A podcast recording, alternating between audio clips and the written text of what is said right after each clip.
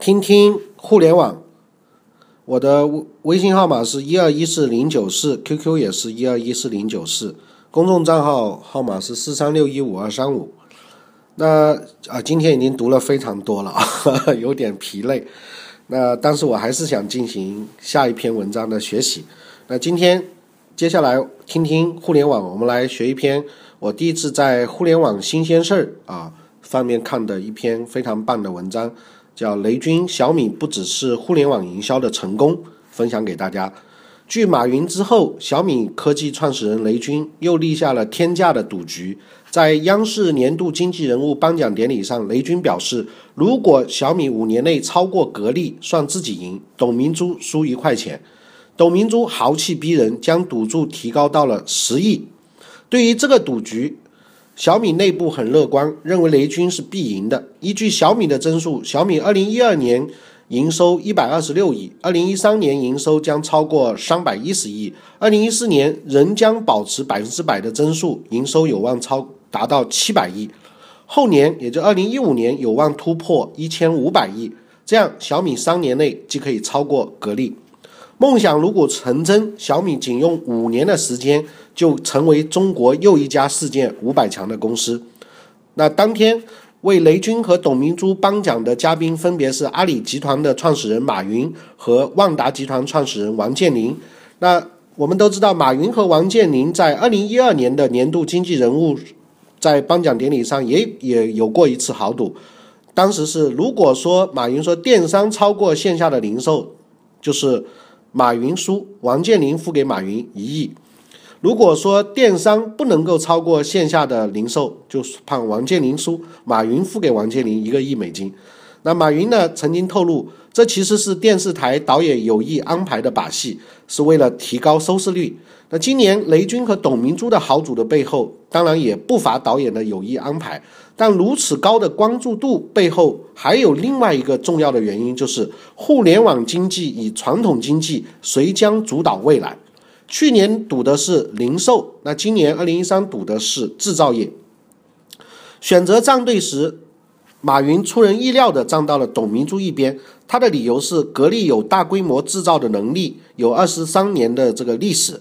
那马云对董明珠说：“格力到天猫开旗舰店，就等于插上了互联网的这个翅膀。”那董明珠当时回应说：“格力已经有了自己的这个网上商城。”那么，对于制造业与互联网的这个关系，董明珠、马云、雷军给出了三种不同的论断。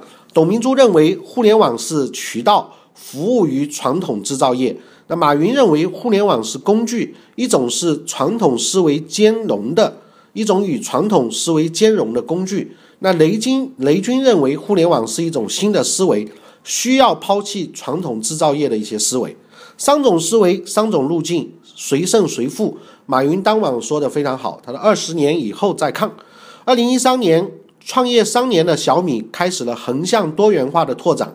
小米盒子、小米电视、小米耳机、小米充电器、小米路由器等等，还有更多产品还在开发中。那上一次我们还看到小米豆浆机啊，就九阳豆浆，呃，也去找小米。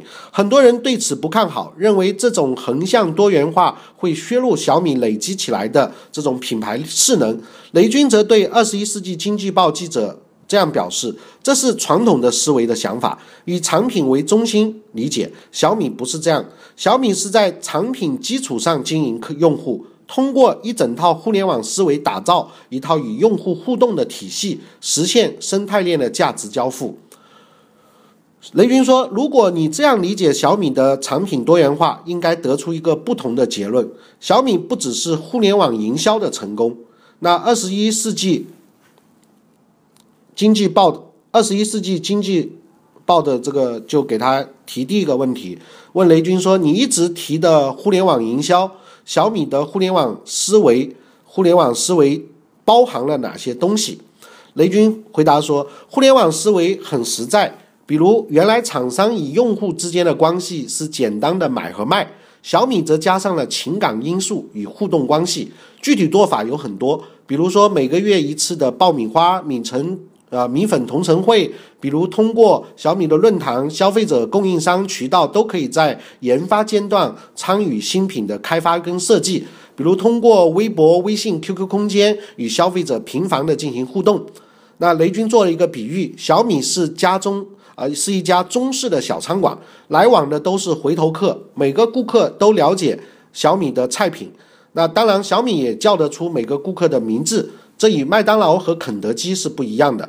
那小米不是做产品，他们做的是用户，做社交网络。互联网时代，人与人之间的关系方式发生了改变，产生了像 Facebook 这样的社交网络。人与公司、人与产品之间的关系也会变化。你可以把小米公司理解成这样的一家社交网络公司。当然，再往前发展，小米跟供应商、服务商、物流商等合作伙伴也是另外一种社交网络。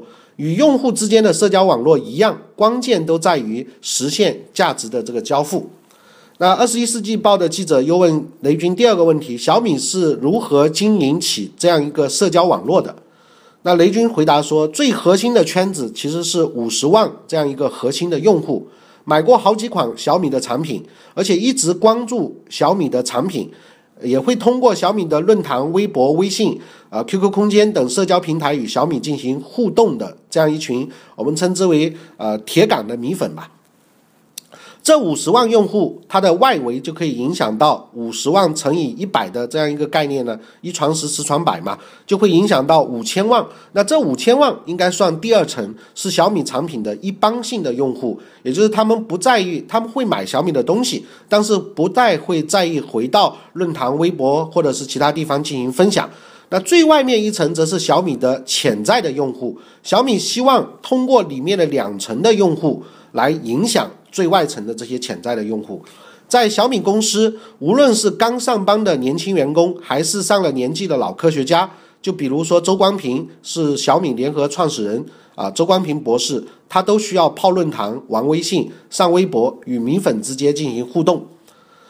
那二十一世纪报记者问雷军的第三个问题是：小米的营销费用。方不方便公布啊？雷军是这样回答的：通过微信、微博、QQ 空间等营销平台，营销费用基本等于零，记录员工的成本，不过不超过营业额的百分之一。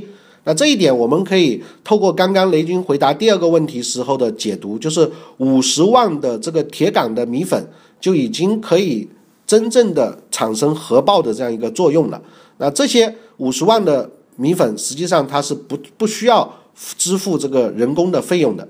那么一般制造业营销费用在营销占去营销额的百分之十，渠道费用大概为营销额的百分之二十到三十，合计起来这方面就会占到百分之三十到四十。那小米为什么可以实现极优的性价比？原因就在于小米的成本的节约，包括营销成本的节约。节约的成本其实最后返还给了消费者。互联网最终实现的是价价值的交付，而非价格的交付。什么叫价值交付呢？一个是提高效率、节约成本。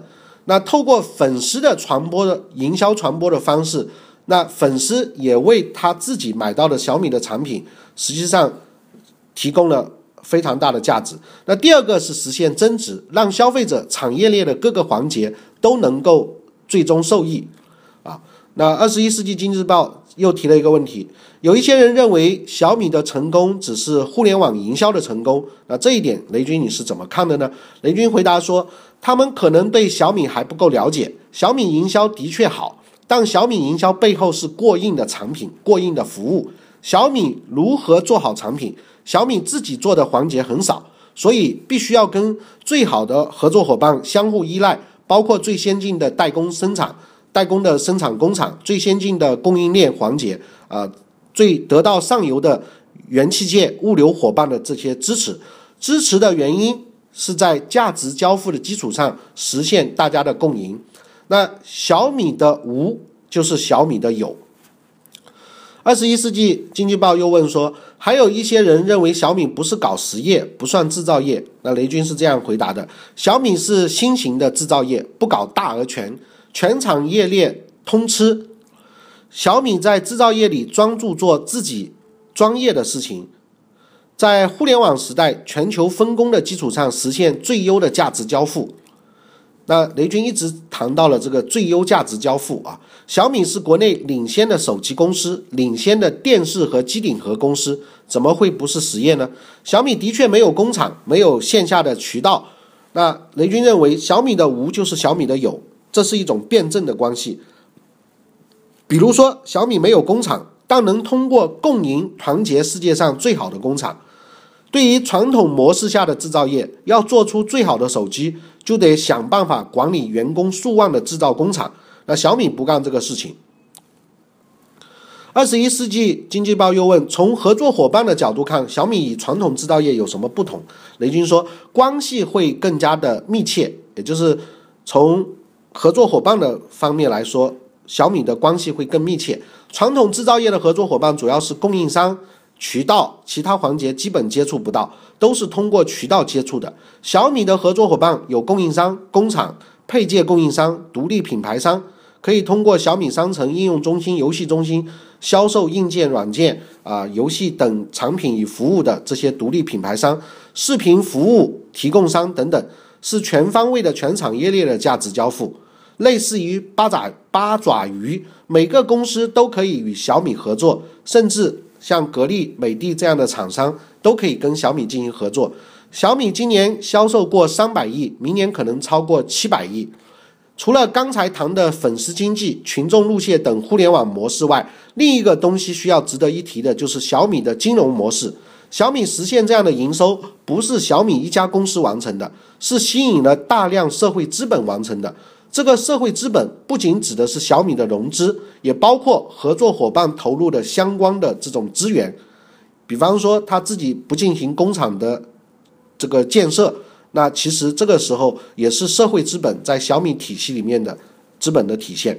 那二十一世纪经济报又问到说，雷军你是怎么评价中国制造有哪些问题？雷军回答说，中国已经成为世界的工厂。是中国改革开放三十年取得的成就之一。中国制造已经是中国标志之一，但由中国制造向中国自立的制制造升级的过程中，也面临一些压力。很多从业者其实不理解产品设计和产品制造是两个概念。产品设计依托于研发，是高附加值的环节。从业者理解的制造必须是工厂流水线。二十一世纪报又问。也是要向微线曲线两端拓展吗？雷军说不完全一样。微笑曲线两端，一端是技术研发上的投入和创新，一端是在品牌和营销上的创新，都是高附加值环节。除了传统意义上的微笑曲线的两端之外，还有业务模式上的创新。一些人理解的制造业在微笑曲线的底部。二十一世纪经济报问到，具体到小米模式上来说，在技术模式、品牌上有哪些创新？雷军说，第一个创新是小米没有工厂，小米和全球最好的制造工厂合作，目前主要是富士康、英华达，寻求最佳的全球分工模式。所谓最佳分全球的分工，就是让最专业的人做最专业的事情。第二个创新是小米的品牌定位是年轻人发烧友，在这样的产品定位下，需要一种为发烧而生的这种极客精神。从最早的小米手机到现在的小米路由器，产品都提倡简单、极致、快，为发烧而生的这种极客精神。小米的第三个创新是互联网模式，包括三个方面：一个是电商直销，去零售电话；第二个是营销，改变了对广告的这种依赖。第三个是跟客户关系不一样，原来是买和卖的关系，现在是朋友关系，也就是大家所谓的这个粉丝经济。互联网时代与客户之间应该是一种互动的社交关系，而不是单纯的买卖关系。那么下一个问题是在全球制造这一个分工体系当中，小米的专长是什么？